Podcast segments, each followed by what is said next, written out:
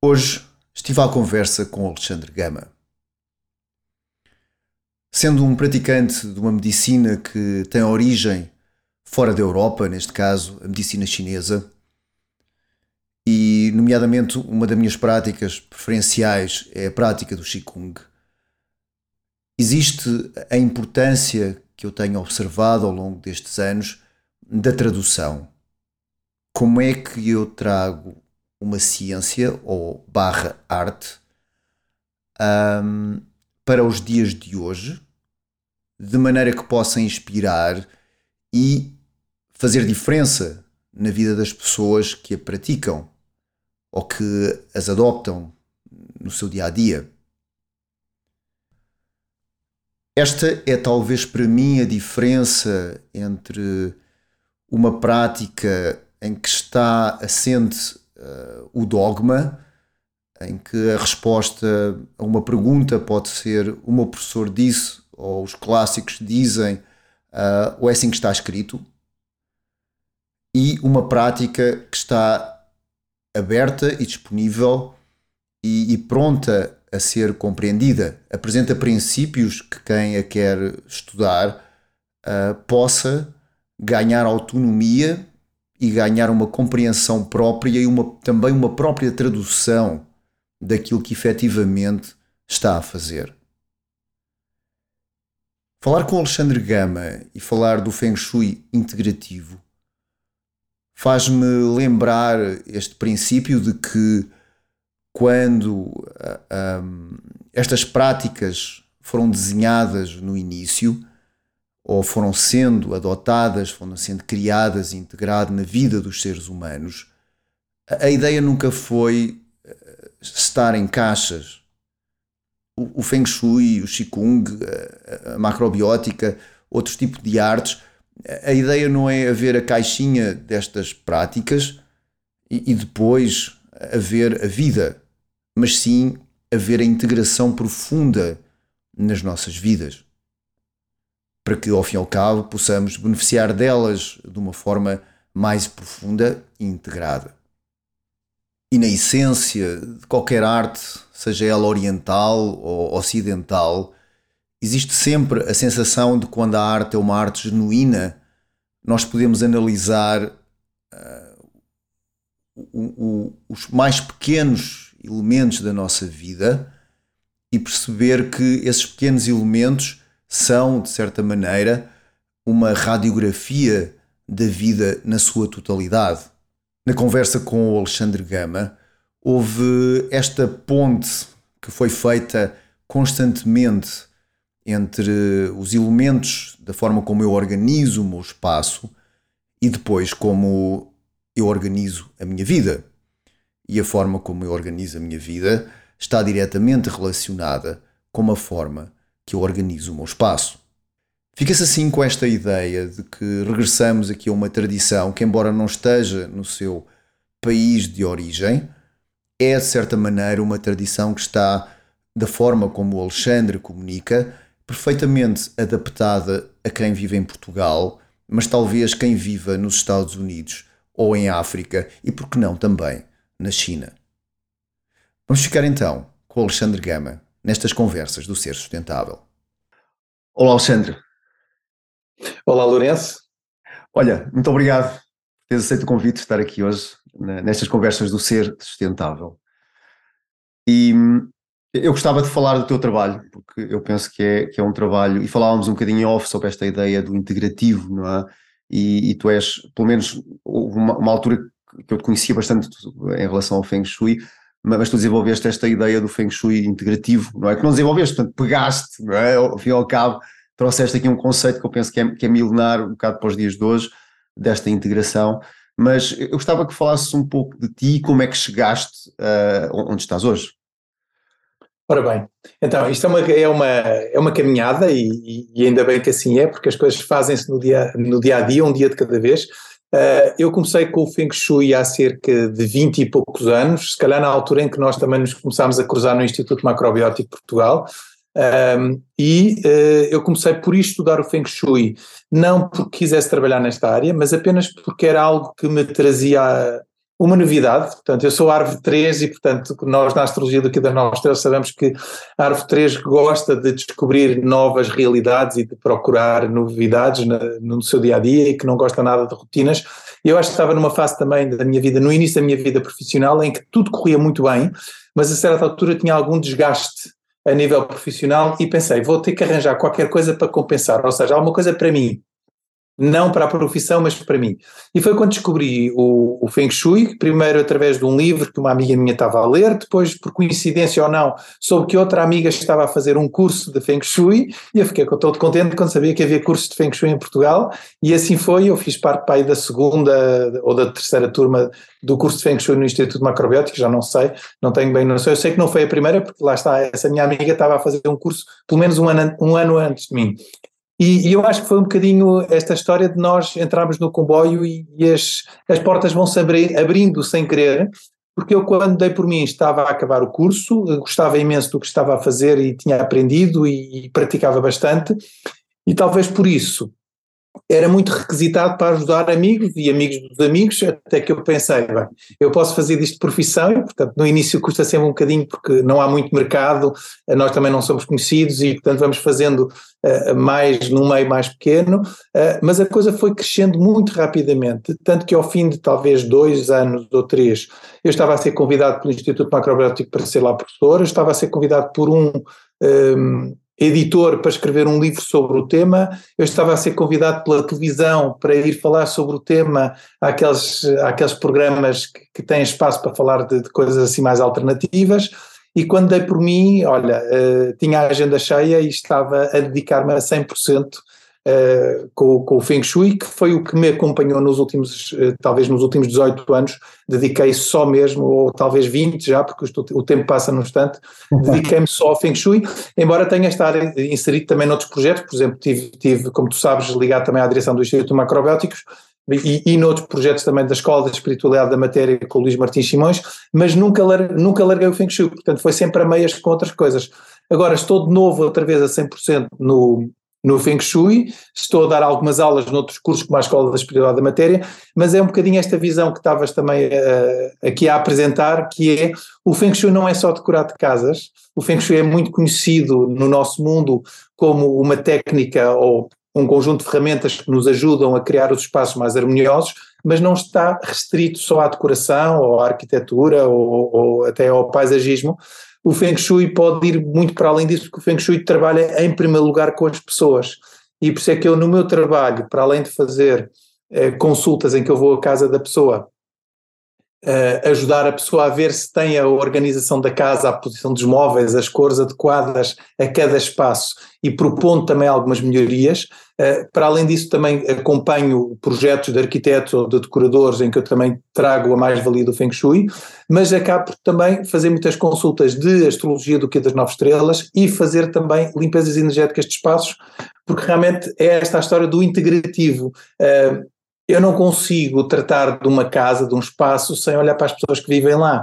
E, e, há muita coisa que nós vamos ganhando como experiência e que, mesmo não sendo especialistas, podemos ser uma referência e podemos recomendar melhorias. Eu acho que é esta visão um bocadinho eh, integrativa. Aliás, nós sabemos, tu, tu na tua área do Qigong também, do, e que falas muito no regenerar, na origem, nós sabemos que aquilo que se fala do mestre na antiga China ele era, ele era médico, mas também era ele que fazia o Feng Shui, porque era ele que ia à casa das pessoas uh, ajudar as pessoas a dormir na melhor direção ou a tirar partido da melhor zona da casa naquela estação do ano. E, e, portanto estava tudo, era uma coisa muito mais integrada. À medida que nós vamos especializando e que vamos, uh, vá lá, criando áreas muito, muito específicas, vamos nos afastando uns dos outros. E a minha ideia do Feng Shui integrativo foi exatamente voltar a dar as mãos, a não trabalhar o Feng Shui apenas como a casa, mas a unir, olha, aos teus exercícios de Qigong e ao, e ao trabalho do equilíbrio pessoal, a, a, alimentação saudável, portanto, tudo isto que contribui e colabora para que a pessoa se sinta mais equilibrada. Basicamente é, é, é um pouco isso. Sim, e tu referiste há pouco, à medida que estavas a, a, a te apresentar e, e a explicar o que fazes, referiste uma coisa que eu acho que é muito importante, é que isto não são técnicas, são artes e, e que têm princípios Porque às vezes há esta ideia de ah, o que é que eu posso fazer para a dor de cabeça? Ou o que é que eu posso fazer para casar? Ou para fazer. Entende? E, e, então há sempre esta ideia, há outra parte que se vê, ainda às vezes no Ocidente, esta ideia de que estas práticas são um quick fix, são uma coisa quando tudo o resto falha, em que há ali uma, uma coisa milagrosa, tu moves por causa da história do imperador que mudou a cama e, e, conquistou um território, não é só pelo facto de mudar a posição da cama. Claro, claro. Então vamos todos querer mudar a cama na direção do imperador. É, é. isso não funciona assim. É isso mesmo. Oh, oh Lourenço, pegando nessa ideia, o, o, meu trabalho eu uso muito um selo, vá lá, uma, sou conhecido por fugir completamente às regras, fugir completamente às, às receitas, porque eu acho que efetivamente que cada caso é um caso diferente. Portanto, nós podemos aprender com as orientações dos outros, nós podemos aprender com os exemplos daquilo que observamos à nossa volta, mas eh, nada volta a ser igual. Eu costumo dizer, é como a água de um rio, em que aquelas gotas de água que passaram há meia hora por mim, não voltam a ser as mesmas a passar daqui agora, não é? E, portanto, eu posso aprender com a experiência daquilo que já aconteceu, daquilo que eu vou observando, mas tenho que ter a noção que nada vai ser exatamente igual e, portanto, temos que adaptar a cada situação. Outra coisa que eu explico sempre aos meus alunos na, no curso de formação é que, efetivamente, existe, dentro do curso existe um guião para eles aprenderem e não se perderem, mas eles só são realmente profissionais ou só estão mesmo à altura de poder fazer um bom trabalho quando eles conseguem colocar o guião de lado e utilizar apenas a sua intuição e a sua sensibilidade naquele trabalho. Enquanto nós estamos agarrados ao guião, estamos a utilizar aquilo como uma técnica uh, e nem sempre é o melhor caminho. É muito bom para quando estamos a aprender, porque precisamos ter ali uma, uma baliza, vá lá, para não nos perdermos, mas quando temos que depois fazer o nosso trabalho, temos que colocar de lado essa, esse manual das regras, esse manual das receitas, tem que ser colocado de lado claramente. Portanto, é, era isso mesmo que tu estavas a dizer, é que não pode ser um conjunto de técnicas, não pode ser visto como uma técnica. É muito mais como uma arte, que é uma palavra que eu, que eu gosto muito, que, que é engraçado, porque eu quando comecei a estudar, eh, logo no início achava que a palavra arte era muito pretenciosa. Ah, agora vamos todos dizer que somos artistas, porque põe assim a um nível muito lá em cima. Mas não, realmente, eu depois com a prática sei que é mesmo uma questão de arte, eu não me esqueço também das, das, aulas que tínhamos de diagnóstico com o Francisco Varatores, em que ele dizia que realmente um, o diagnóstico não pode ser uma ferramenta de, de ajudar no sentido em que tanto podes puxar para cima como podes enterrar uma pessoa com, com um diagnóstico. O diagnóstico dá muito poder a quem o faz, mas o diagnóstico tem que ser visto como uma arte em que ajudas a outra pessoa a sentir-se motivada para fazer melhorias positivas no seu dia a dia. E, portanto, é, era mesmo esta ideia, não é o rotular a pessoa porque tu tens isto ou tens aquilo, que isso às vezes até, em vez de ajudar, até deita a pessoa mais para baixo, mas antes pelo contrário é, olha, com estas características, com estas condições, eu acho que tenho aqui uma série de propostas que vão trazer melhorias ao teu dia. Eu acho que realmente essa é a verdadeira, a verdadeira arte que aqui se aplica também no Feng Shui, que é o que é que eu posso melhorar numa casa. Há clientes que me chamam e que dizem, ah, Alexandre, mas eu nem sei se o vou chamar, porque depois chega cá e vai-me trocar a casa toda e eu depois não posso isto, ou porque a casa é alugada eu não posso nem trocar um prego, ou não posso isto, ou não posso aquilo. E eu digo, não, calma, primeiro, eu não vou arrumar, nem limpar, nem modificar a casa de ninguém, a casa é vossa, eu vou apenas ver o que é que está correto e que digo para manterem e porquê, porque realmente se forem mudar, não tirem isto que era a única coisa que estava certa, uh, e por outro lado, vou identificar tudo aquilo que não está tão bem, eu nem sequer digo que está mal, eu digo não está tão bem, porque se calhar se fizéssemos uma mudança, pode ficar melhor e, e proponho que até que as pessoas experimentem e depois vejam como é que se sentem. E se realmente se sentirem melhor, peço para que aquela mudança esteja pelo menos uma semana. Vá lá, vamos trocar a sala e não troca no dia a seguir. Vamos experimentá-la durante uma semana. O ideal até seria aos 21 dias ou aos 28 dias, a tal uma lua inteira para, para deixar que a energia se altere mesmo. Mas eu proponho sempre, troque e experimente e depois veja como é que se sente. Se não gostar, volta a pôr como estava, porque efetivamente tem que ser a própria pessoa que vive na casa a sentir que aquilo faz sentido para ela e que aquilo lhe traz benefícios. Porque uh, vamos há um exemplo muito, muito que é tipo chapa 3, que é eu sou completamente contra televisões ou, ou toda a parte eletromagnética nos quartos onde nós dormimos.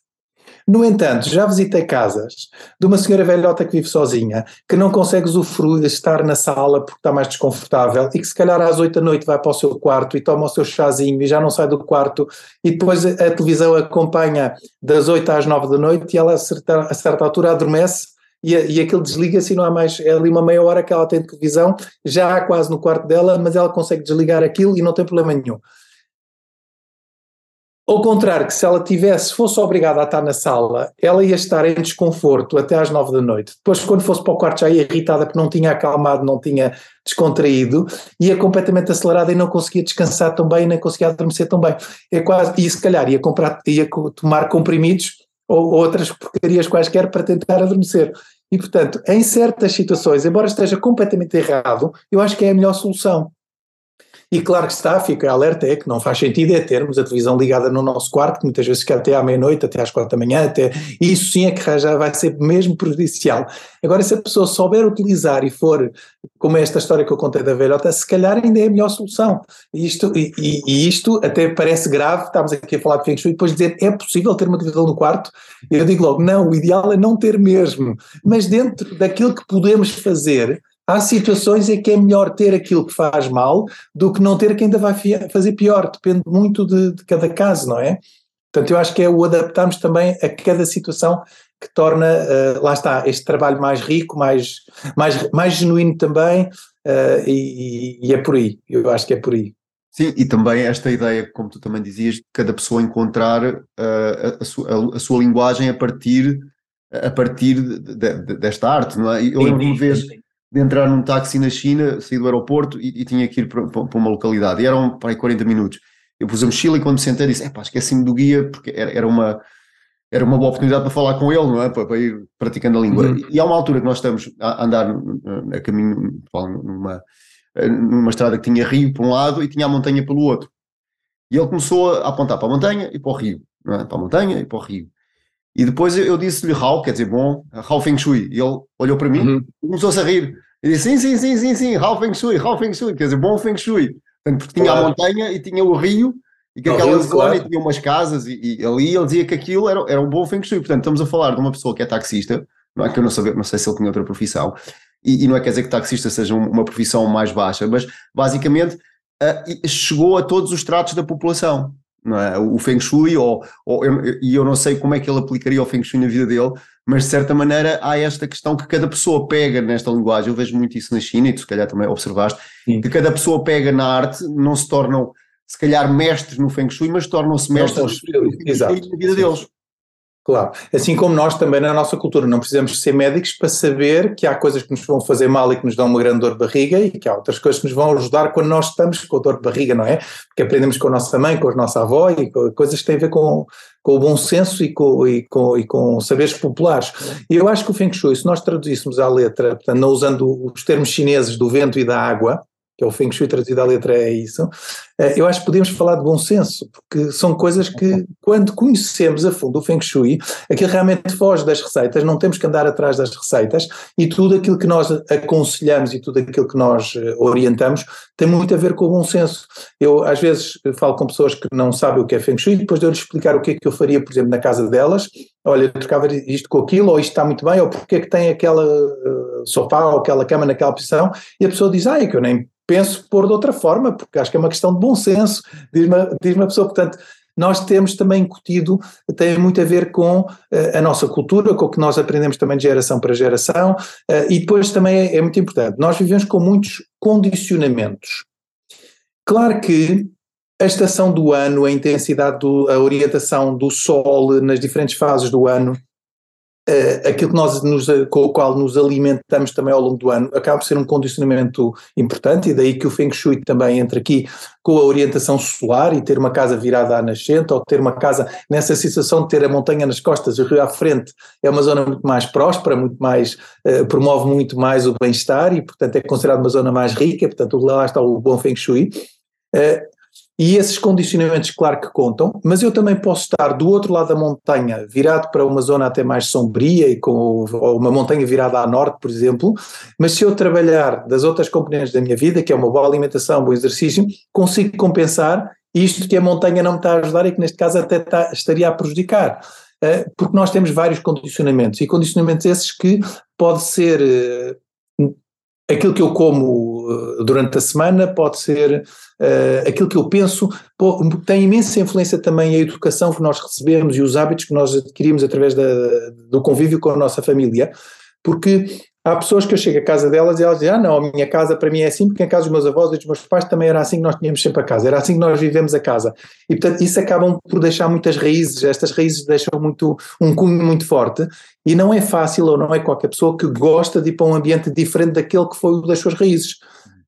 E depois também temos o oposto, que é uns não, porque em casa dos meus avós era sempre assim e eu estava aquilo, portanto, na minha casa eu vou fazer exatamente o oposto. Uh, mas é muito interessante também ver que nós estamos muito agarrados a hábitos isto porquê? Porque eu muitas vezes entro em casa as pessoas que nunca tiveram a oportunidade de estudar Feng Shui ou ter estas noções ou de estar atento apenas ao espaço, nunca lhes foi ensinado isso e às vezes são casas que são completamente viradas do avesso, ou seja, uh, teoricamente são um bom exemplo para mostrar o que não se deve fazer. E depois eu pergunto, mas isto é a forma de viver das pessoas, como é que é possível viver nestes moldes? Porque exatamente, embora esteja errado, é aquilo que eles aprenderam em casa dos pais e aprenderam em casa dos avós, por exemplo. E depois temos os outros que também nunca estudaram e que têm tudo certo e que nós dizemos, mas fez, alguma vez fez um curso de Feng Shui, mas alguma vez... E a pessoa diz, não, isto em casa dos meus pais já sabíamos que as camas eram sempre voltadas nesta direção, que fugíamos das paredes exteriores as mais nas paredes interiores, ou seja, por razões fosse. E nós temos também uma série de costumes uh, culturais, por exemplo, eu, eu, aí no norte, onde tu estás agora, muitas as casas antigas, normalmente a parte, o resto de chão eram os corrais dos animais, porque era exatamente para, para com o seu calor dos animais poder aquecer a parte de cima da casa, e muitas vezes uh, essa parte de baixo era a chamada loja, não é? Onde estavam os animais, onde se fazia o apoio à adega e à parte agrícola, e depois no primeiro andar, então, já numa construção se calhar de madeira, era feita uma casa, portanto, para a habitação do, das pessoas. E, portanto, estes costumes, podemos dizer que isso também tem a ver com Feng Shui. Nunca foram estudados uh, dessa forma, mas tem muito a ver com o Feng Shui, porque é adaptar a casa às necessidades uh, da pessoa que lá vive e ao clima em que está inserido e por aí fora. Portanto, no fundo é tentar encontrar a melhor solução uh, para cada situação. Eu acho que é muito esta visão de não, não, não formatarmos a coisa em regras, até porque eu há uma história que me lembro sempre, que não sei se é verdade, mas contaram-me e eu utilizo sempre como exemplo, que é, quando tu queres insultar alguém no, na Nova Zelândia, dizes que essa pessoa vive na casa do inglês. Assim como aqui em bom português dizemos, lá, tu deves ser tolo, ou deves ser filho de gente parva, ou qualquer coisa, quando estamos assim à vontade, eles lá têm na gíria deles dizem, ah, tu deves viver numa casa do inglês. Porquê? Parece que quando os ingleses chegaram à Nova Zelândia, indo com os seus preconceitos todos, em que aqui na Inglaterra, no hemisfério norte, as casas melhores estão sempre orientadas de frente para sul, eles chegaram lá à Nova Zelândia e orientaram também todas as casas viradas para sul, portanto orientaram as casas com a fachada toda para sul. Claro que depois, eh, na altura, não quiseram ouvir eh, a opinião dos nativos, que eles consideravam na altura inferiores, não é? E hoje em dia são gozados por isso. Portanto, há muitas casas daquela época que estão com a fachada principal virada a sul e que são as piores casas, como nós podemos compreender, porque eles têm exatamente uma situação oposta à nossa, não é? Então as casas lá deveriam ser todas orientadas a norte e não a sul. E então isto é muito chique, que é quando nós trabalhamos por regras e não adaptamos a cada situação, dá, dá, dá origem depois a estes, a estes erros ou a estes desfazamentos. E portanto é esta, ter, é, é esta visão que é muito importante. Outro exemplo que eu lembro também uso muito nas aulas porque, porque ajuda bastante é tu teres um deserto que é rodeado por várias aldeias. A aldeia de um lado do deserto diz que nunca tem a cozinha uh, naquela direção que por acaso coincide com ser a direção do deserto.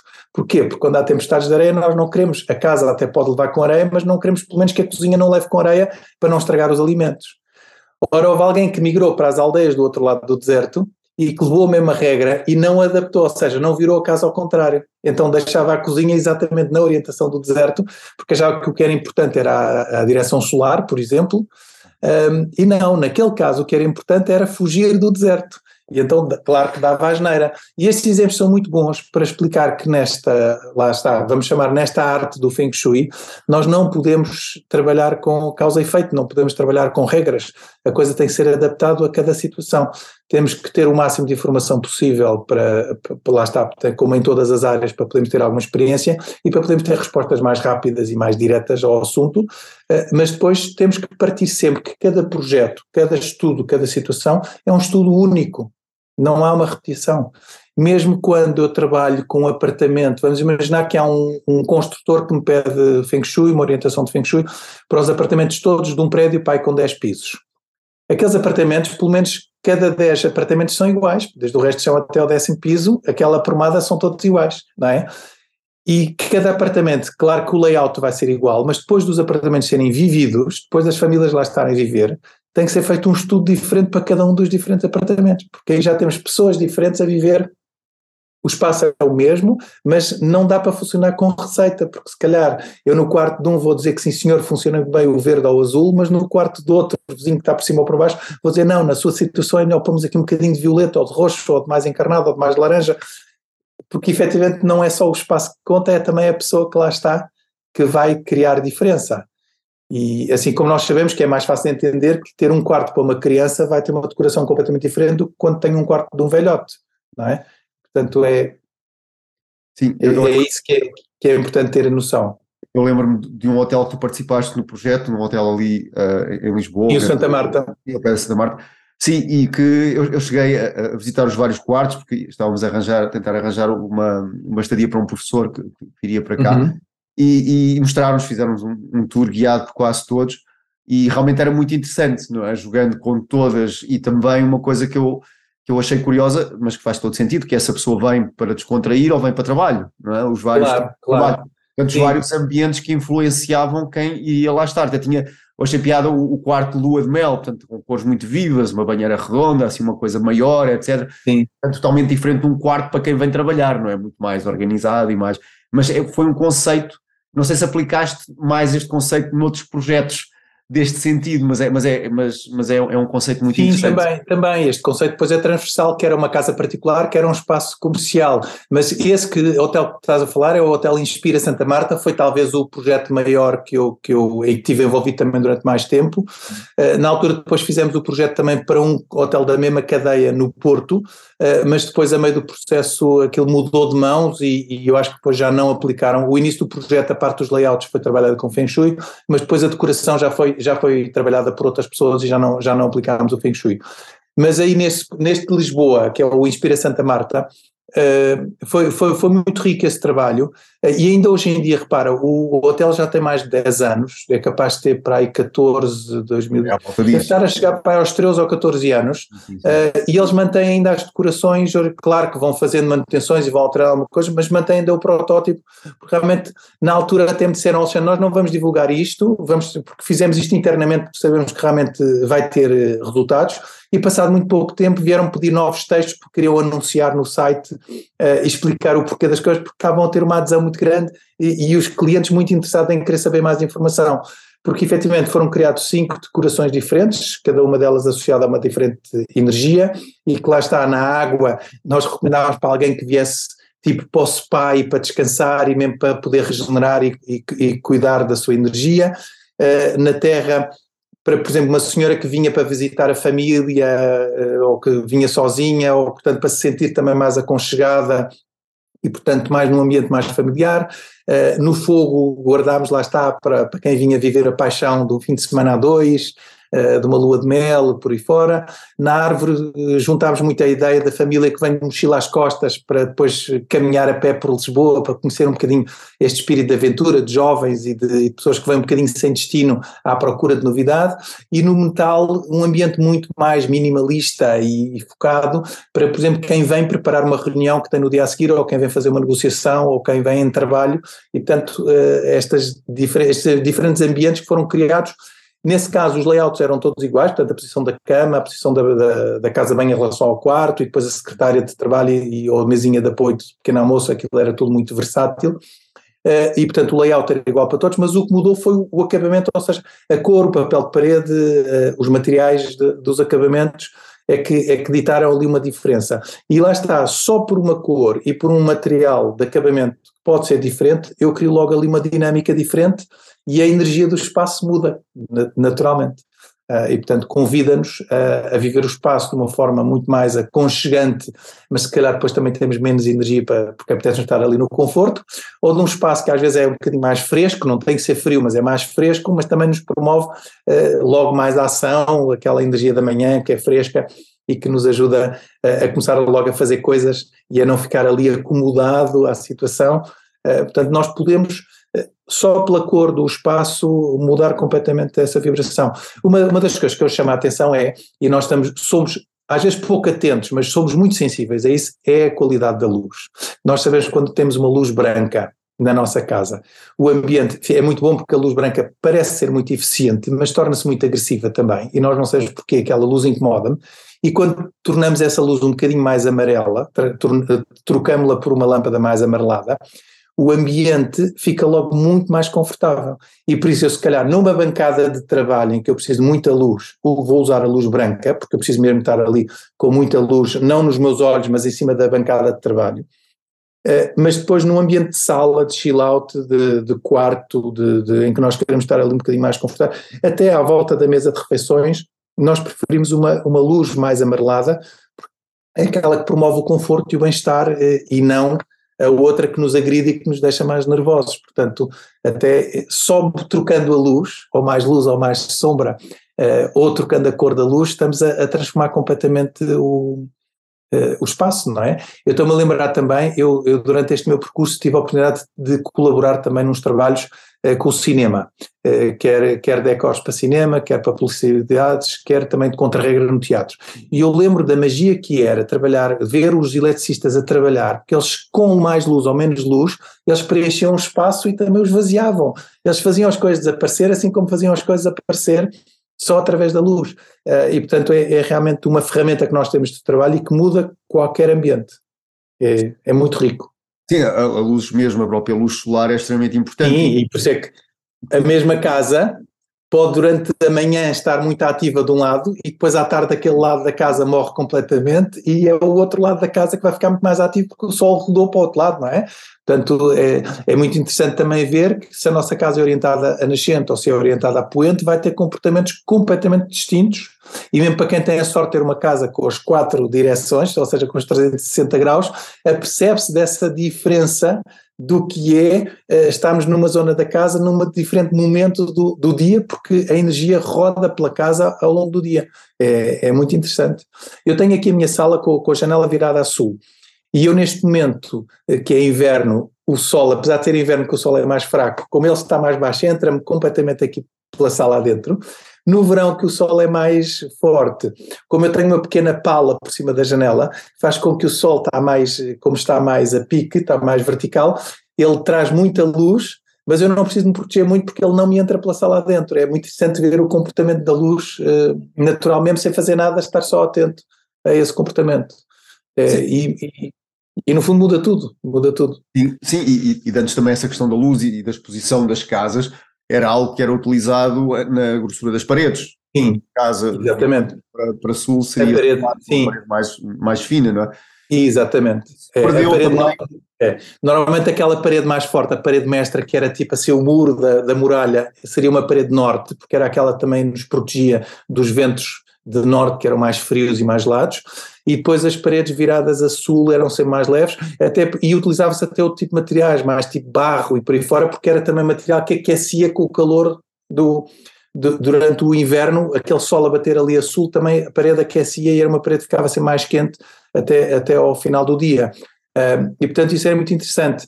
Uh, era também sabido, mesmo sem termos bússolas e sem sabermos usar bússolas, porque havia pessoas que não a tinham, mas sabiam só pela posição do Sol, sabiam uh, uh, marcar o terreno para construir uma casa.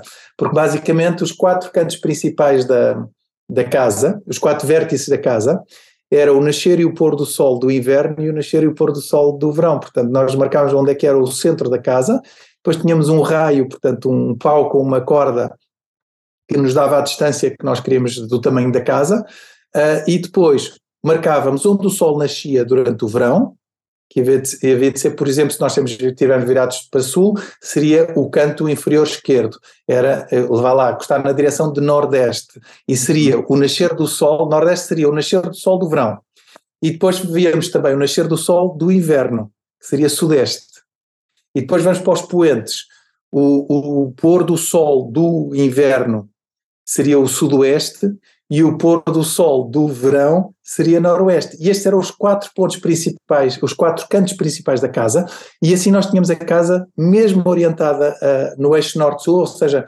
uh, a casa, depois nós decidíamos se ela era mais comprida ou se era mais larga, sendo que nós no nosso clima, no Feng Shui não se fala muito nisso, é interessante, damos muita importância a ter a montanha nas costas e estar depois com, a, com, a, com as vistas mais abertas para o vale, mas, por exemplo, na engenharia zootécnica que eu estudei antes de ser, antes de trabalhar com Feng Shui, eu sou engenheiro zootécnico, já numa outra vida, como eu costumo dizer, porque já nem me lembro de, de muita coisa, mas na, nas cadeiras de equipamentos, instalações de equipamentos para animais, nós damos muita importância à exposição solar, porque tendo, por exemplo, um pavilhão daqueles de galinhas ou de porcos, em que tem para aí 100 metros de comprido ou 50 e depois só tem 6 metros de largura, são autênticos corredores que nunca mais acabam, a exposição solar era tremendamente importante, porque tem, quando tens as duas paredes grandes, uma virada a norte, outra virada a sul, a diferença de temperatura delas é tão grande que promove logo uma ventilação natural entre o frio e o quente.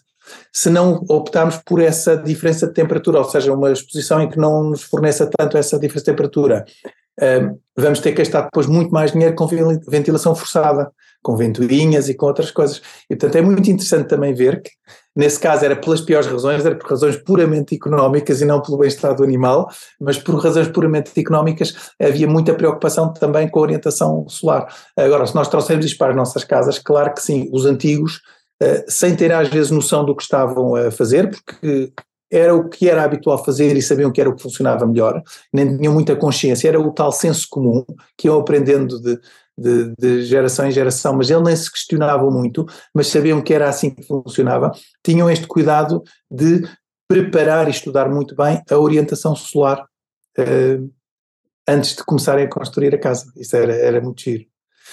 Assim como, por exemplo, dentro do Feng Shui, há uma coisa que nós nem sempre falamos muito, mas que eu ligo dentro do tal integrativo, que é a, a geobiologia.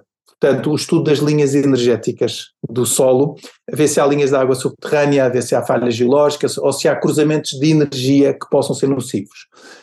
Um, há, hoje em dia há, há, muita gente já a trabalhar nessa área, felizmente, uh, e há pessoas que já estão sensíveis a isso e que realmente há às vezes o azar de termos um desses pontos negativos na nossa casa, que é sempre aquele cantinho onde, se nós pusermos lá uma planta, a planta vai sempre morrer, se, se, se tivermos um cão, o cão nunca se vai deitar ali naquele canto, eh, e se tivermos o azar de ter a nossa cama em cima desse, desse, desse fluxo energético que não é assim tão, tão bom, porque é muito estressante, podemos não descansar tão bem e pode ajudar a que leve a uma, uma situação extrema de, de depois encaminha para uma doença, por exemplo. Porque lá está, aquilo praticamente está-nos a gerar stress em vez de nos ajudar a descansar. E uh, os antigos nem sempre tinham esta técnica toda desenvolvida, não andavam com as varinhas tal como o veador a procurar, à procura de água uh, no subsolo, não havia essas técnicas, mas eles faziam outras coisas muito interessantes, por exemplo, os nativos da América do Norte, que eram povos uh, nómadas, portanto eles montavam acampamento e desmontavam acampamento quando sentiam que era para mudar, porque já não havia caça, ou seja, pelo que fosse, uh, eles, antes de montarem um novo acampamento, largavam os cães que tinham, porque eles normalmente tinham cães, eles no, no final da tarde, antes de pararem a caminhada, largavam os cães e onde os cães se deitassem para descansar era, onde eles montavam o acampamento, ou seja, eles trabalhavam pela sensibilidade dos animais. Na Grécia, na, na, Roma Antiga, também há histórias e há tratados que, entretanto, eu tive uh, acesso de, de histórias muito giros também, que é, antes de eles construírem uma casa importante num terreno, eles deixavam um rebanho de carneiros ou de ovelhas a pastorear durante um ano inteiro nesse terreno. E depois, no final do ano, matavam ou sacrificavam aí 10% do rebanho. Iam estudar as entranhas, os órgãos interiores do, dessas carcaças. Se todos os animais fossem saudáveis, eles construíam lá a casa. Se, os, se houvesse uma grande porcentagem de animais doentes, eles já não construíam lá a casa, porque achavam que, que os tais males, a tal doença dos animais, podia vir da qualidade energética do solo. E era, era, estas histórias são muito interessantes porque mostram o quão nós evoluímos em termos de tecnologia e ao mesmo tempo nos afastamos destes saberes antigos um, que realmente às vezes não precisa de grande tecnologia para, para lá chegar. Uh, eu tenho, conheço um amigo, tenho um amigo meu que, que, é engenheiro civil e trabalha com grandes obras e, por exemplo, eles constroem pontes, barragens e por aí fora e ele tem a maquinaria toda e tem, quando às vezes é preciso furar um furo ou isso, tem um jeep todo artilhado com não sei quantos computadores, com não sei quantas sondas para lá fazer o teste a ver se aquilo é um sítio bom para furar, para, para, para descobrirem se ali é bom para criar um, portanto, furar um poço ou um furo ou qualquer coisa. E ele diz, eu nunca começo a furar nada sem ir chamar um velhote lá à aldeia mais próxima, daqueles que sabem trabalhar com as varinhas de vedor, porque muitas vezes o computador já se enganou e o velhote nunca se engana. Exatamente. É muito interessante. Porque é, basta, por exemplo, eles estarem a fazer. É, aquilo funciona um bocadinho como um ultrassom, não é? Como uma ecografia. E eles estão a fazer a leitura da, da energia e das várias uh, camadas de sol que estão por ali fora. Basta haver, às vezes, um, uma rocha de um minério diferente que pode desviar o magnetismo do que eles estão a ler e aquilo pode dar ali um, um desvio na leitura. E eles, se não estiverem atentos a isso, podem ter uma leitura com grandes desvios.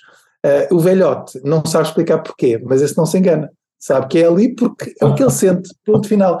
É, e eu acho que isto é tão mágico e tão interessante estarmos atentos a estes pormenores, que ainda por cima, o tal velhote não é bruxo, nem é ninguém especial. Todos nós sabemos fazer aquilo se nos ensinarem a fazer. Todos nós temos essa sensibilidade, todos nós, basta estarmos atentos a ela. Não é preciso ser, eh, eu costumo dizer, todos nós sabemos escrever. Uns têm a letra muito perfeitinha e toda desenhada, outros têm os gatafunhos que mal se entende. E o trabalhar com energia e ler a energia é mais ou menos a mesma coisa. Há uns que vêm com uma grande facilidade e que têm a letra muito perfeita, há outros que têm que treinar mais porque a letra ainda é um bocadinho uh, uh, imperfeita e não se lê tão bem. Mas é uma questão de treinos, todos, todos nós lá chegamos. Uh, e eu acho que isto também é muito interessante nestas áreas do Feng Shui e, e também na tua, que trabalhas muito com, com o equilíbrio da pessoa, seja através da alimentação, seja através do exercício, por aí fora, uh, perceber que realmente há regras que nos orientam, mas que elas devem funcionar apenas como orientação e nunca como receita, porque nós sabemos explicar às vezes porquê, mas se calhar a recomendação é completamente fora da regra, não é? Portanto, é, é muito interessante também esta visão. Sim, a questão dos saberes, eu tenho um amigo meu que ensinou numa área da Suíça e que na altura, eu não me lembro qual é a altitude, mas na altura da Inquisição eles só iam até uma certa altitude. A Inquisição só, só estava autorizada a ir até uma certa altitude. Então houve uma série de pessoas na Idade Média que fugiram para lá. Pessoas com uhum. capacidades. Então diz que lá cada um tem uma especialidade. Há um que trata costas, há outro que trata trata as dores de cabeça, há outro que trata problemas do estômago, e todos eles têm profissões, uns são pastores, outros pois. são ferreiros, outros, e cada um tem uma sabedoria que passa, não é? E, e que tenta uhum. passar, mas, mas de qualquer maneira há aqui esta, esta sabedoria que, que eu acho que passa muitas vezes a perna às máquinas que ainda não chegaram muitas vezes à, à, à capacidade de intuição, não é? Que, que o ser humano uhum. que tem, não é? E, e que a intuição dele vai dizer também se há água ali ou não, mediante o movimento da, da varinha ou, ou, ou do, das fitas, uhum. etc., que eles usam. Ah. Mas há aqui esta, esta, este saber que, que, eu acho que é extremamente importante que seja preservado, porque eh, se falta a luz, é, não, não, temos os computadores. Exatamente. É quase, eu tenho amigos meus que usam máquinas, tenho contores amigos meus que, que usam máquinas, e, e, está tudo bem, as máquinas fazem coisas fantásticas também, e estamos aqui a falar também graças a. Ajudam muito o nosso, ajudam muito o nosso Sim. trabalho. Mas eu pergunto sempre isso falta a luz. Exatamente, é, é, é um pouco isso. Eu sei fazer à mão, é, é, exatamente, é. como é que é? Eu sei fazer à mão. Uh, olha, por exemplo, na, na, cozinha, estamos a usar uma varinha mágica, aquilo é ótimo para triturar e fazer um programa, uma coisa qualquer. Mas se faltar a eletricidade, nós sabemos usar um passe-vite? Não sei, percebes? É um bocado isso, sabemos uh, desenrascarmos.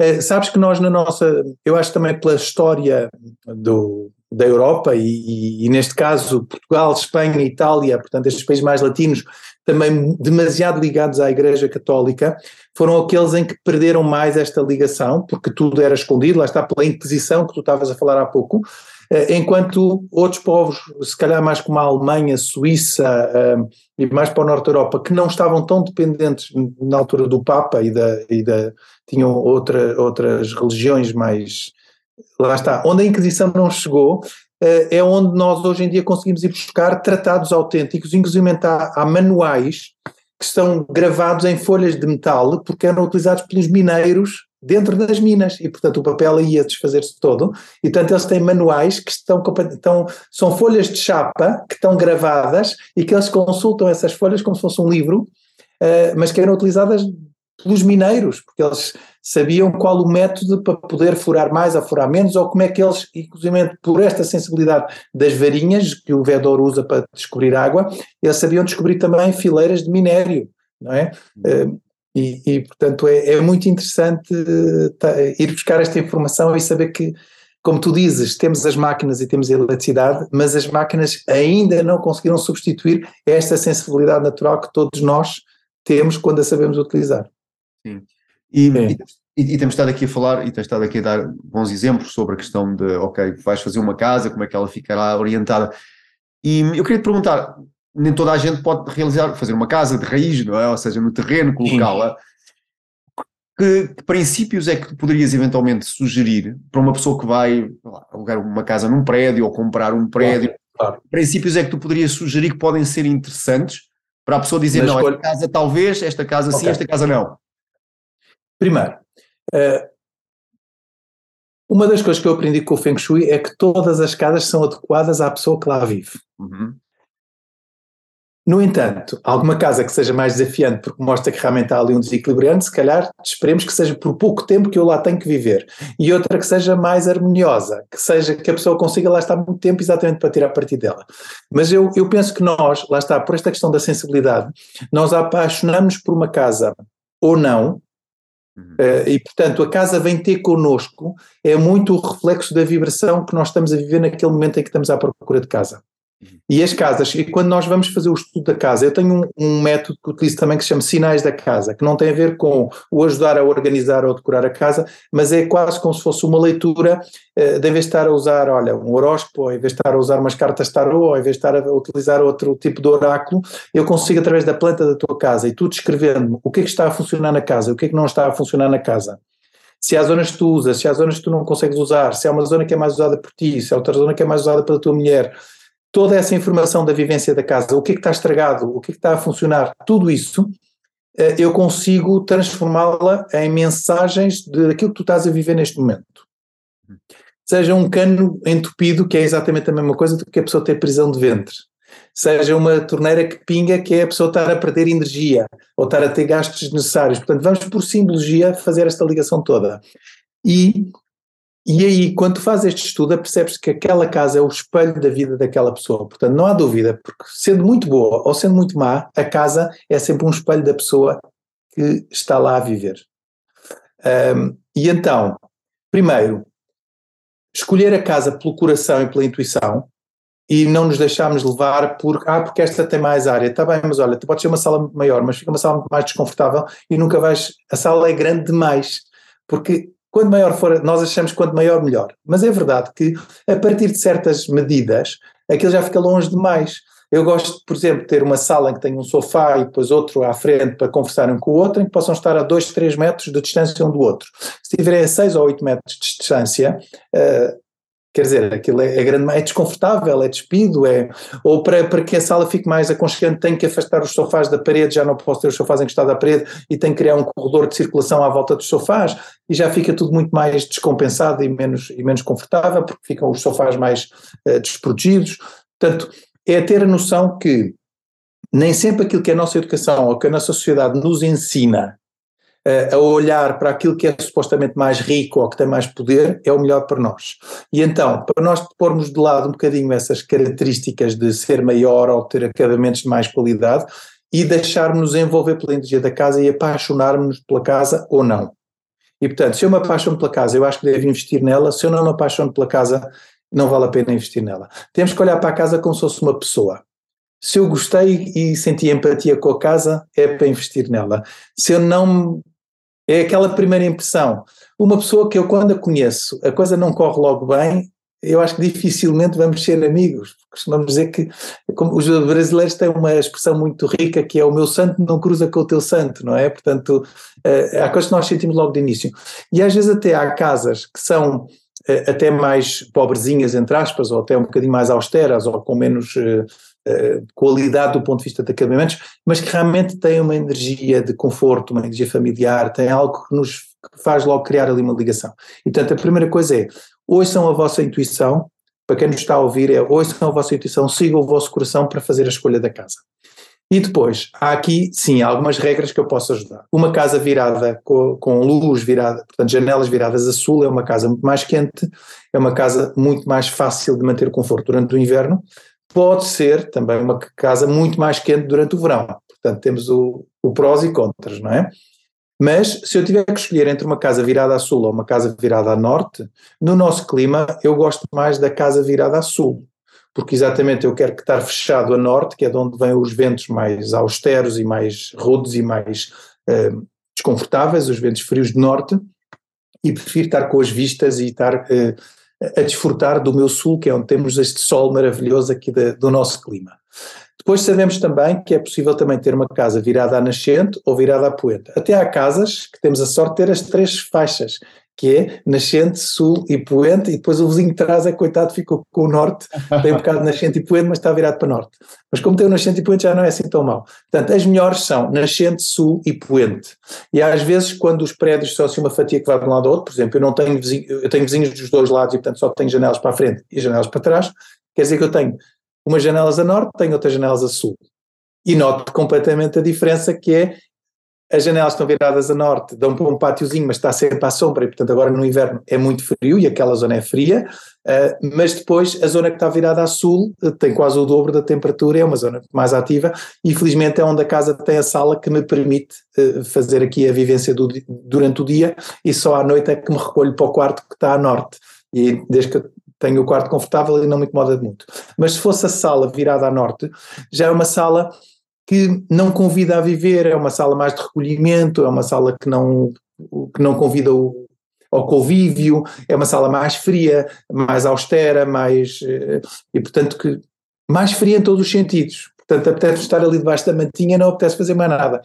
E então, tentar perceber que realmente a exposição solar dá-nos características diferentes de cada divisão sendo que nós gostamos mais das, eh, das zonas viradas a sul para ser zonas mais ativas e pode ser uma cozinha, pode ser uma sala, pode ser um escritório, pode ser uma sala de brincar dos miúdos, e depois zonas mais de recolhimento, então podem ficar mais nas zonas norte, eh, eh, porque realmente à noite temos as janelas fechadas, não estamos tanto e desde que tenha uma boa proteção ao norte também não, não, a casa não tem que ser gelada a norte. É mais fria, sim, mas eu tenho que depois ter cuidado para não a deixar gelar.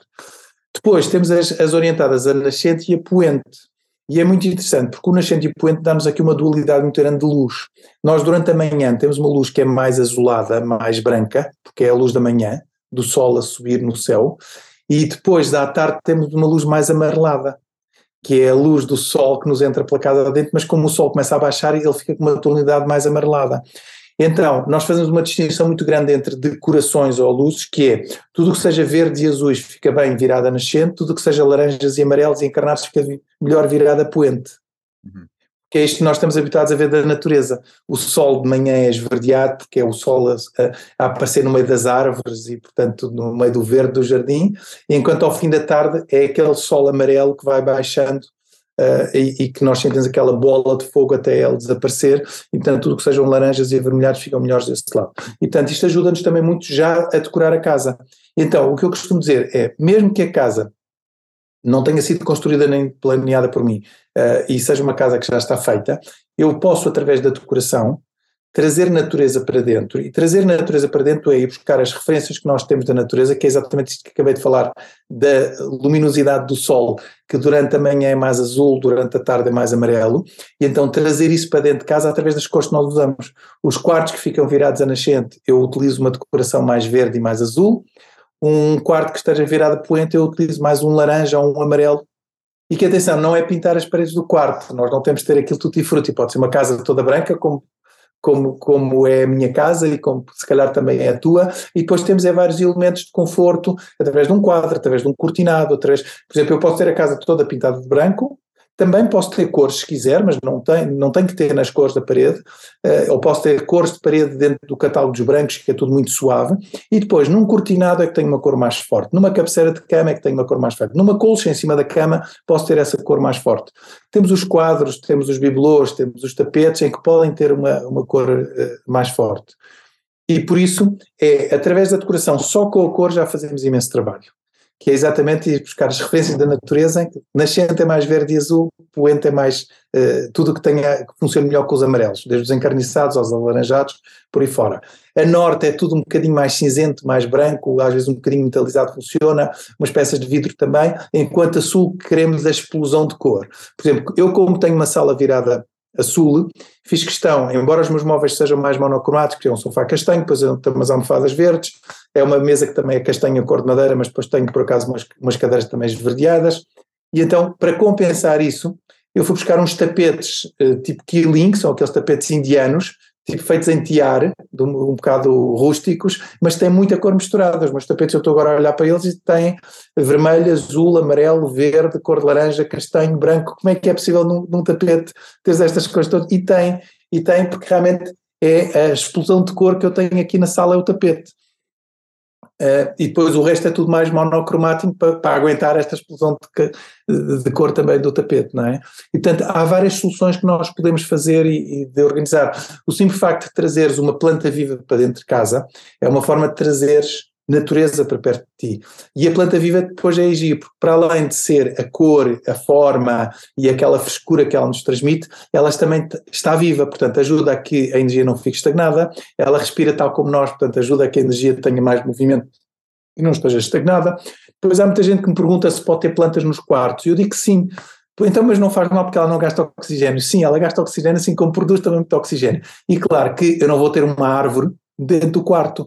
Mas eu posso ter uma planta de meio porte, sei lá, uma planta, um género de um feto, de uma, uma dracaena, qualquer coisa até 40, 50 centímetros, um vaso assim com dois palmos de largura, uh, um lírio da paz, por exemplo, que, que, que, são muito bons também para filtrar o ambiente, só faz bem ter isso no quarto, porque promove aqui uh, o movimento da energia, faz com que a energia nunca fique tão estagnada, Uh, e para além disso está a criar ali vida está, e está também a limpar a energia do quarto. É que nós às vezes não é só a parte uh, do ar, a qualidade do ar, é também a própria energia que nós não queremos que fique tão estagnada, queremos que haja um arejamento não só físico como energético e as plantas fazem essa limpeza.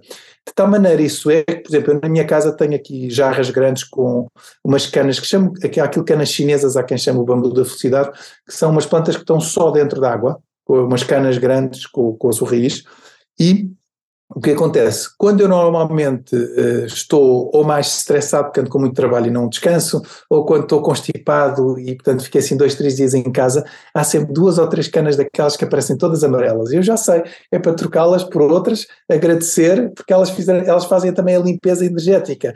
É como se elas, elas tivessem limpo também a minha carga energética que eu estava a precisar. E, e portanto é o trazer plantas vivas, cristais naturais, uh, ou até para quem gosta de ter animais dentro de casa, uh, é uma forma de termos natureza connosco, é sempre melhor do que termos só materiais que estão amorfos. Uh, claro que depois dentro dos vários materiais temos fibras naturais como algodão, linho, madeira, palhinha, cortiça, que são muito mais equilibrados para estarem no nosso ambiente, e devemos evitar uh, materiais sintéticos, como plásticos, acrílicos, alcatifas sintéticas e outro tipo de fibras que são muito sintéticas e que uh, libertam muito mais, não só gases tóxicos, porque eles vão se queimando e vão se oxidando com o tempo e vão largando gases tóxicos, e isso está provado pela, pela ciência, que são agentes poluentes, mas também pela própria energia, são materiais que desenvolvem muito mais os chamados protões eh, positivos e que fica o ar muito mais pesado, muito mais, parece estar queimado, não é? Eh, eu, e, e, e, se nós pudermos contrariar e escolher só fibras naturais, temos logo uma qualidade energética muito, muito positiva. E portanto, isto seriam sim eh, recomendações a nível da decoração. Uh, outra recomendação quando nós estamos a escolher uma casa é que uma casa com uma forma regular, ou seja, que se tenha uma forma quadrangular, ela não, não tem que ser um quadrado perfeito. Se for um círculo, como é o caso dos moinhos, se calhar até uh, é depois desconfortável estarmos ali a arranjar espaço para decorar a casa, porque nós precisamos dos cantos também para nos compensar. O círculo seria uma energia muito rápida, muito yang, porque depois circulamos e nunca acalmamos. O quadrado é a melhor forma e por isso é que as divisões são sempre quadrangulares, sejam elas mais quadradas, sejam elas mais retangulares, mas o que interessa é que sejam quadrangulares. E uma casa que é um quadrado completo ou um retângulo completo é muito mais harmoniosa do que uma casa, por exemplo, em forma de U ou em forma de L, uh, ou, ou, que tem muitas reentrâncias e muitos recortes, e portanto é ali uma forma muito, uh, muito retalhada. Quer dizer que nós, se calhar, na nossa vida também temos umas áreas que vivemos muito intensamente e outras que praticamente não vivemos, porque lá está, se a nossa casa é retalhada, a nossa vida provavelmente também é um bocadinho retalhada. Uh, e fazemos da casa o nosso espelho. Então, isto para dizer que, para uma vida mais equilibrada, para uma vida mais completa e inteira, nós queremos também uma casa que tenha uma forma inteira. E depois há várias formas de analisar, porque depois as casas têm vários pisos, também vão ter leituras diferentes. O piso junto, o chamado piso do Dério é o considerado o presente, quer dizer que eu estou a viver no presente. Quando acontecem coisas no piso de cima, posso dizer que é uh, a energia que, que, eu estou a projetar para o futuro, que já se está a manifestar e, portanto, qualquer coisa que aconteça lá em cima, uh, seja bom ou seja mau, portanto, é um sinal da forma como eu olho para o futuro. Se for uma cava ou um espaço que nós chamamos menos um, é a forma que eu tenho de olhar para o meu passado e, portanto, há, através da casa há, uma, há muitas leituras que nós podemos fazer uh, e que eu, sem estudar Feng Shui, sem ter nenhuma consulta de Feng Shui, sem precisar de buscar informação mais nenhuma, eu recomendo a quem nos está a ouvir que faça uma redação, uma, um texto escrito, até pode ser à mão, que é mais fácil, ou se quiserem façam no computador ou no telefone nas notas, que é fazerem um texto, quase como se fosse um exercício da quarta classe, uma redação, mas que no fundo a ideia é descrever a forma como eu uh, vivo a minha casa. E eu posso começar por dizer se eu gosto ou não gosto da minha casa, o que é que eu gosto mais e porquê, o que é que eu gosto menos e porquê, e depois, e é muito interessante se a pessoa der aso à, à sua imaginação, no sentido de se conseguir exprimir, que é, eu gosto muito desta área, mas não consigo estar a vivê-la, porque depois tenho pouco tempo para desfrutar da casa, porque só venho dormir a casa, e esta é a área do jardim que tem que ser vivida durante o dia, mas depois tenho pouco tempo para vivê-lo, ou tenho esta, esta zona que é um quarto de visitas, mas na prática depois ninguém usa o quarto de visitas porque eu nunca recebo visitas, ou tenho esta área que até é a área que eu gostava de estar mais sozinho, mas é onde está sempre toda a gente e eu não consigo desfrutar dela. E é muito interessante ouvir as pessoas a falar sobre a sua casa. Se eu vivo a minha casa ou se eu não vivo a minha casa, ou se eu quero ter mais privacidade e não consigo ter, ou se antes pelo contrário eu gostava de ter a casa cheia de gente e está a casa sempre vazia. E depois de ter esse texto todo escrito, vão, corrigem e trocam a palavra casa por, por vida. E portanto, aquilo que escreveram para a casa vão ler agora, mas com a minha vida. Portanto, eu gosto muito da minha vida, ou eu gostava de mudar não sei o que na minha vida, ou eu sinto a minha vida cheia de gente e depois não tem espaço para mim, não consigo viver em minha intimidade, ou antes, pelo contrário, eu gostava de ter a minha vida muito mais preenchida e mais vivida com convidados e acabo por me sentir aqui muito sozinho na minha vida. É, é muito interessante, é um exercício muito giro para, para se fazer, porque é uma tomada de consciência uh, muito rica e que ajuda as pessoas depois também, lá está, a, a terem uma motivação para fazerem mudanças na sua vida. Depois muda na casa também, e se mudarem na casa, muda na vida. Sim, depois eu é, é, é giro, porque depois nós estamos aqui a fugir um bocadinho das receitas, mas é verdade que eu não consigo mudar a minha vida por decreto. Eu posso, por exemplo, ir pedir-te umas recomendações e dizer para o Lourenço, preciso de uma orientação, eu estou com esta dificuldade na minha vida, e tu, com a tua arte, seja pelo Qigong, seja pela alimentação, seja por, por, todas as tuas ferramentas com as quais tu acabas por aplicar nesta tua arte de, de, de ajudar os outros a ter uma vida mais completa e mais, e mais em equilíbrio, tu dizes, Paulo, Alexandre, tens que mudar, ou tens que pensar assim, ou tens que pensar assado. O teu, a tua questão neste momento é porque estás muito focado nisto e tens que desfocar antes para outra coisa.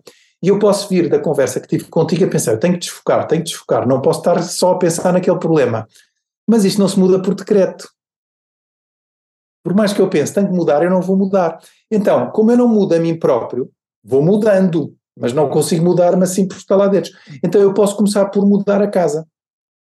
Por exemplo, se eu tenho uma sala que eu diagnostico como sendo uma, aula, uma sala uh, tímida ou antipática, que é aquelas salas em que tu entras e tens o sofá de costas para a entrada, em que tu parece que tens que dar a volta à sala toda para finalmente poderes sentar, quer dizer, que ao contrário de uma sala que tem o sofá logo de frente a receber-te, esta sala tímida ou fechada obriga-te a um esforço até conseguires usufruir da sala. Portanto, quer dizer que, e a sala, como é o espaço social da casa, quer dizer que tu socialmente estás fechado.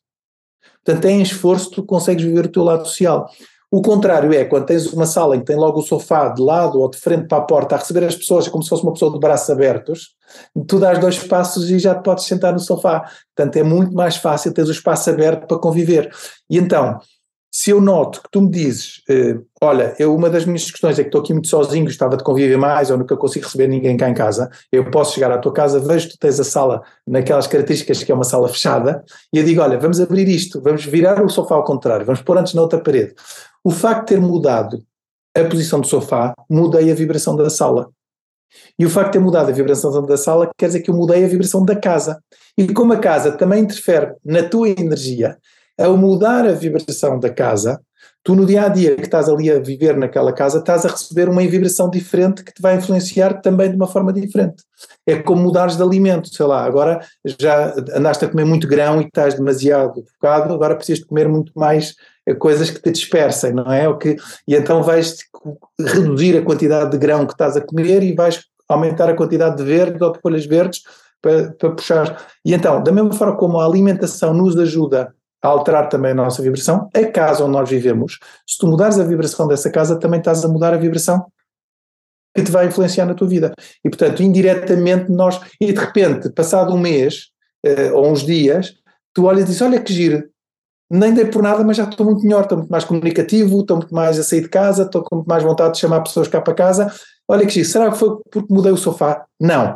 O sofá ajudou a que tu tivesses mudado, tu entretanto já mudaste. E, portanto, é, é, todas as peças ajudam. É, nós não devemos ver isto, e há muitas pessoas que pedem ajuda, principalmente com questões de dinheiro. Ah, se eu fizer isto vou ter mais dinheiro. E então nos negócios há muito aquela coisa muito chinesa, não é? Ter o um espelho ao lado da registradora e aquelas receitas todas, e quase o gato a dar, a dar com a pata, que é para, para chamar mais energia. Portanto, há tanta superstição à volta disso, e eu uh, utilizo muito do tempo que estou em consulta com as pessoas para explicar que é tudo uma questão de vibração pessoal. Quando eu vou trabalhar e vou cheio de medo que alguma coisa não corra bem, eu vou atrair coisas que não vão correr bem. Quando eu vou confiante, tudo flui de uma forma muito mais uh, para aquilo que é importante. Uh, e isto acontece com o dinheiro. Ainda outro dia estive numa, numa consulta de uma loja que a senhora dizia: Ah, Alexandre, eu agora esta semana eu venho para cá já com medo de não faturar. O que acontece? Eu chego ao final do dia e faturei zero euros. Tenho a loja aberta todo o dia e ninguém me entra aqui. Quando depois, ao outro dia, se eu vier muito bem disposta e se eu vier toda motivada para fazer um bom dia de vendas, parece que naquele dia eu compensei tudo o que na semana anterior não consigo fazer. E realmente tem a ver com a energia da pessoa. Enquanto a pessoa está preocupada que não vou conseguir pagar contas, parece que estamos a atrair ainda mais essa energia de escassez. Se por outro lado a pessoa disser, não, eu tenho que reagir, porque se eu não estou a ganhar dinheiro porque tenho que mudar qualquer coisa. Ou porque não estou no sítio certo, ou não estou a fazer a coisa certa, e portanto eu tenho que ver o que é que posso mudar. Ou então, se é mesmo só uma questão da minha disposição, então eu tenho que mudar a disposição.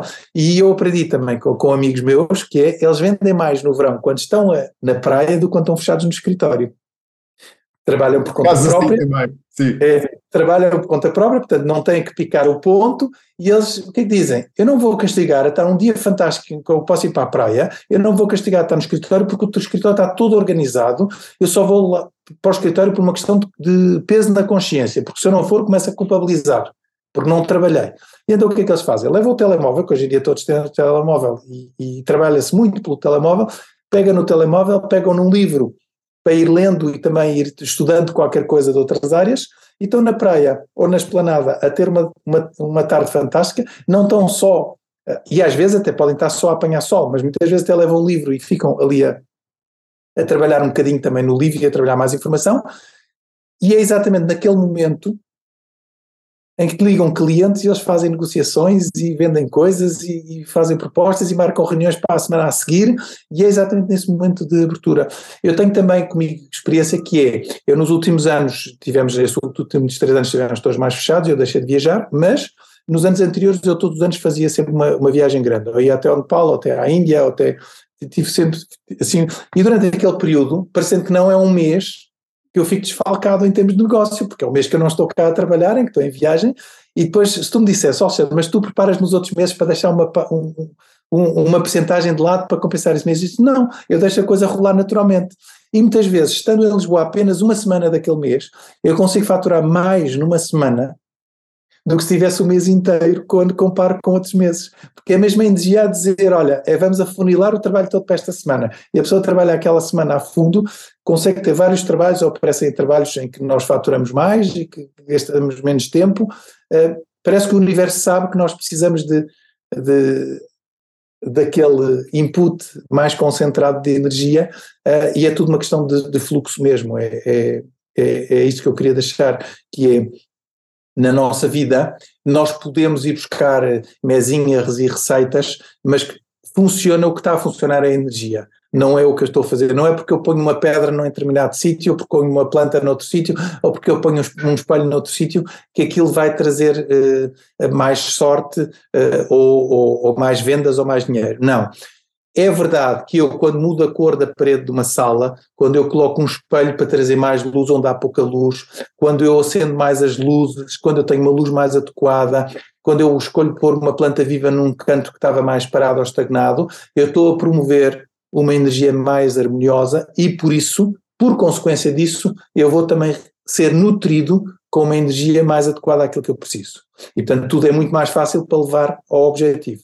Mas não é porque eu fiz lá aquela mesinha ou porque eu cumpri aquela receita de pôr as três moedinhas não sei onde ou pendurar as moedinhas chinesas no fio vermelho atrás da porta, não é por causa disso que eu vou ter boa sorte. Agora, eu costumo dizer que a força da superstição é muito forte e, portanto, se eu acredito nessas coisas, isso vai funcionar. Mas, mas, é, mas, mas para, o, para, o, bom e para o mau. Eu lembro de uma vez uma amiga minha que começou a namorar e estava toda apaixonada com o namorado novo e não sei o quê. O namorado ofereceu-lhe um peixe num aquário. E eu disse: Olha, estás feita, porque no dia que o peixe morrer, uh, tu vais andar aflita a achar que o vosso relacionamento também vai acabar. Porque ela realmente, ela disse, ah, o espelho é o símbolo do nosso relacionamento, disse, olha, vá, foi a pior coisa que tu fizeste, desfruta do peixe, trata-o bem, faz o que tu achaste que deve fazer, agora não vinculas ao vosso relacionamento, senão no dia em que o peixe morrer, a coisa está estragada, não é? Está inquinada. E portanto é isso que nós temos que ter cuidado, que é não, não nos tornarmos escravos destas receitas, isso é, eu acho que é muito importante. Mas eu há pouco ia dizer que a ciência já explica um pouco isto e diz que tu, se tiveres com um estado de espírito mais positivo ou menos positivo, tu vais ignorar, se tiver um estado mais negativo, vais ignorar certas possibilidades. Se calhar entras na, na, tua loja e não viras o cartão para aberto e fica fechado, ou não acendes tantas luzes, ou, porque ao, ao estarmos menos positivos, ignoramos certas coisas, quando estamos positivos, não ignoramos. Claro. E quando eu vou com medo, quando eu vou com medo, a minha energia está atrofiada. Bom e um cliente que entre na loja e que veja e que sinta a minha energia atrofiada sem ter consciência disso, ele senta ali um desconforto, então vai-se logo embora. Mas se a minha energia estiver aberta, porque eu estou muito confiante, então tenho a minha energia aberta, aquele cliente que até nem ia comprar nada, sente-se tão entusiasmado com aquela energia, e por isso é que na Índia nós estamos três dias a negociar a mesma coisa, porque o, o, e depois não interessa se fazemos grande ou pouca uh, compra, porque realmente ele quer é ali movimento na loja e quer ali aquela negociação e que acaba por vender muito mais, porque é a energia da loja com aquele movimento que vende mais. E então, e nós cá também, se tivermos com a nossa energia aberta, acabamos por cativar muito mais a energia do outro, uh, o outro sente-se muito mais confiante e acaba por levar peças que precisa porque realmente não há stress nenhum a ter que escolher à pressa ou ter que, não, sei lá, aquele stress que é vou tirar já esta antes que, que desapareça porque depois eu quero e depois não tenho e entramos na, na, na, espiral de escassez em vez de estar na abundância. Não, eu só vou levar aquilo que realmente preciso. E quando eu levo só o que preciso, eu fico tão satisfeito que vou lá voltar àquela loja várias vezes, porque eu lá é sempre positiva a experiência. Um, e então é isso que muda a energia das pessoas. É, eu estou numa espiral de escassez ou estou numa espiral de abundância? Porque quando estou numa espiral de abundância, eu nem quero vender. Eu quero é que as pessoas comprem aquilo que elas precisam. Eu não quero injetar as minhas coisas para ninguém. Eu quero que as pessoas. Eu lembro de ter esta conversa uma vez com um fornecedor meu, com uma pessoa que. Houve uma reunião que não correu bem, uma vez por causa do meu livro, portanto era a relação com o meu, com o meu editor, que eu tinha uma relação ótima com ele e sempre funcionou muito bem, mas houve uma vez uma, uma loja grande que me convidou para ir fazer uma palestra de Feng Shui. E eu cheguei a essa loja grande e tinha lá todos os autores de livros de Feng Shui, menos o meu livro. E eu pensei, então mas estão a brincar comigo, vocês convidam para eu vir cá de fazer uma palestra sobre Feng Shui, e tem todos os livros menos o meu, olha, a palestra é amanhã, se eu chegar cá e não tiver cá o meu livro, eu acho que não vale a pena fazer a palestra, porque acho, acho, acho um disparate, quer dizer, Há poucos autores portugueses sobre Feng Shui. Eu sou um dos que existe.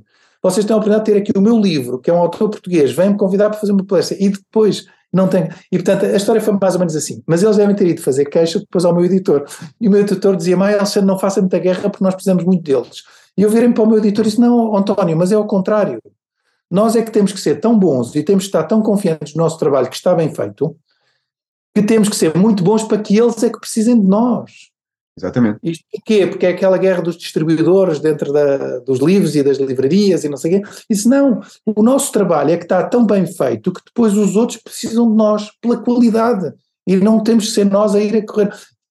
E vira completamente o jogo ao contrário. E é isto mesmo. E nós na nossa vida temos que aprender assim. Eu não tenho que ser melhor que tu, por exemplo. Eu tenho é que ser muito bom para que as pessoas e tu, quando sentem necessidade e precisam do meu serviço, saibam que podem contar com a minha ajuda. E, portanto, é, eu tenho que ser uma referência positiva para, para chegar mais longe, para as pessoas poderem depois vir-me pedir ajuda. Agora, aquela coisa da competição, que tem que ser melhor que o do vizinho do lado, ou tem que ser eh, melhor do que o outro, e andar numa competição, entramos, desgastamos a energia com a competição e não estamos depois disponível para o resto. É tudo uma questão de vibração. E é aqui que eu entro com o Feng Shui integrativo, que é, não interessa só arrumar a casa, é muito mais importante ajudarmos a pessoa a descobrir o seu equilíbrio na forma como vive, principalmente através da energia. Uhum.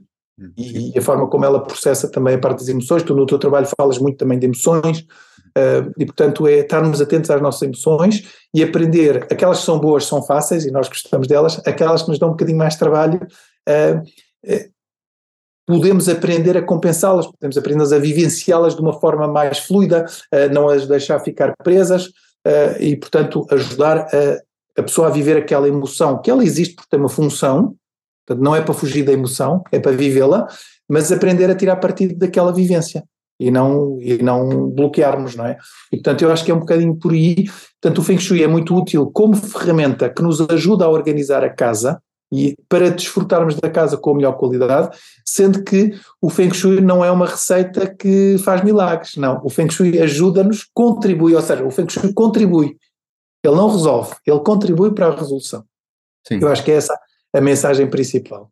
É, e, e, acaba por ser realmente, este tema acaba por ser fascinante porque não toca só realmente o, toca a mobília, pintar a parede, mas começamos a perceber, e, e falávamos isto também antes de começarmos a, a a nossa conversa de que uh, a matemática antes estava ligada a tudo, que tal a, história, a, a, física, estava tudo ligado ao, ao mundo também do homem, não era algo abstrato, que só quem estudasse muitos anos é que conseguia ser matemático, ou, um, e, e, e, mesmo a arquitetura. Eu, eu lembro-me de ter passado uma vez por um mosteiro em que o, o, o Frei, que lá vivia, não é? e ele já tinha falecido, mas ele tinha feito lá, um, tinha umas uns, umas construções em que aquilo ficou tão conhecido que vinham arquitetos, e ele nunca estudou arquitetura, é? mas a forma como ele estudou, vinham arquitetos para falar com ele como é que ele fazia aquele tipo de estruturas, não é?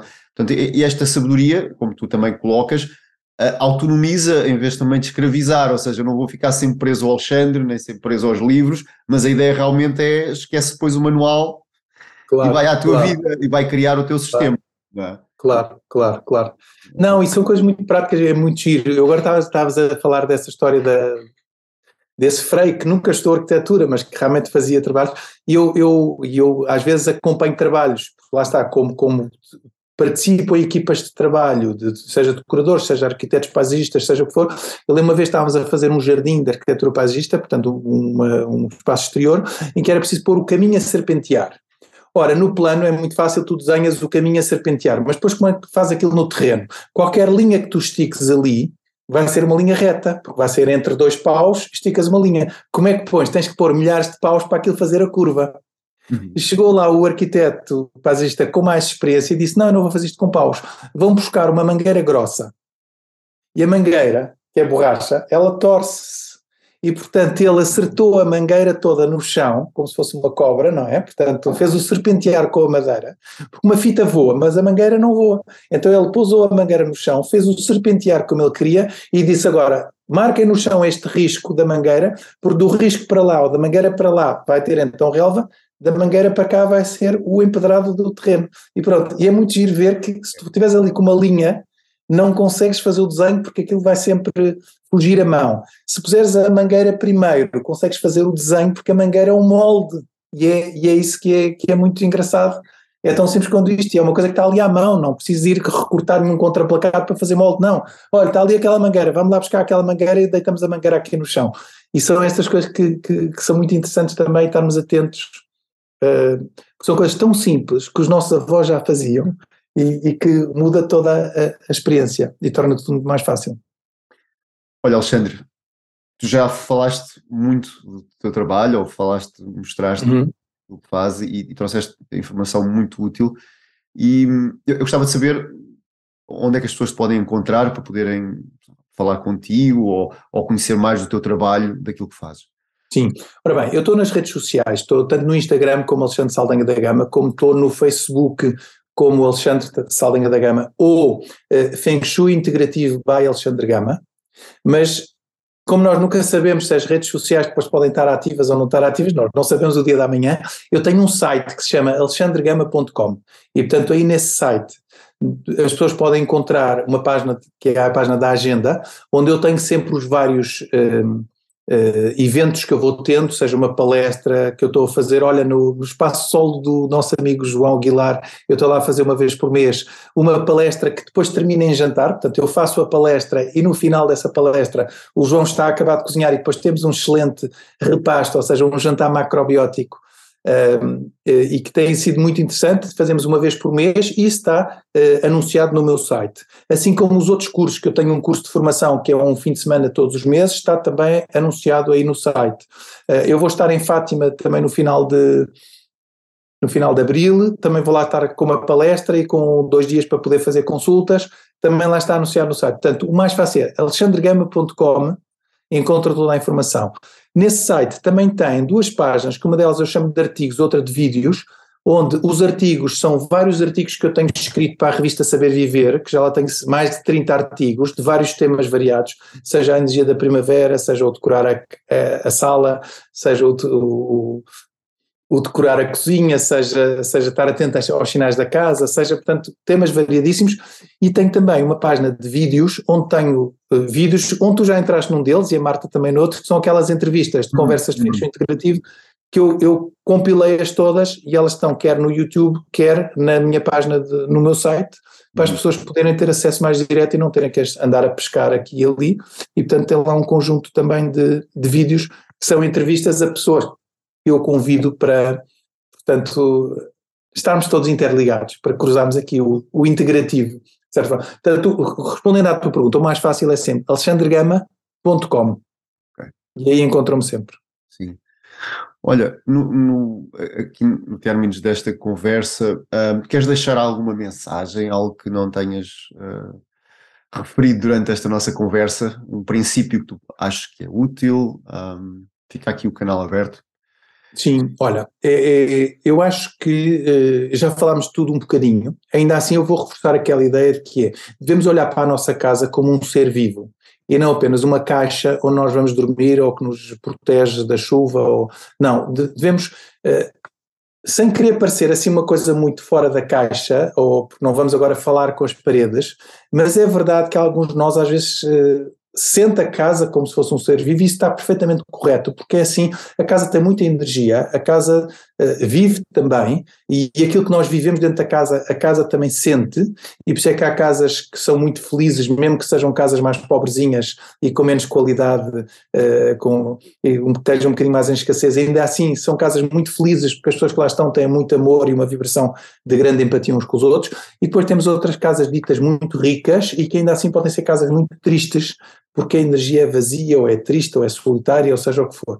E, portanto, isto para dizer o quê? Que não é só as pessoas que desfrutam, não é só uma pessoa que desfruta da, da energia, as casas, os espaços que nós habitamos também têm uma energia própria e nós sentimos essa energia. E, portanto, quanto mais acarinharem tratarem e cuidarem da vossa casa, uh, acho que melhor vai ser a vibração e ao extremo de nós tratarmos a nossa casa como tratamos um filho ou como tratamos um ser humano que vive connosco não precisando de, conversar com a casa, mas se nos apetecer até isso podemos fazer. Uma das coisas que eu faço às vezes, por exemplo, logo de manhã, é que eu acordo, é, em que a energia ainda está um bocadinho parada aqui em casa, uma das coisas que eu gosto de fazer logo é ligar a música.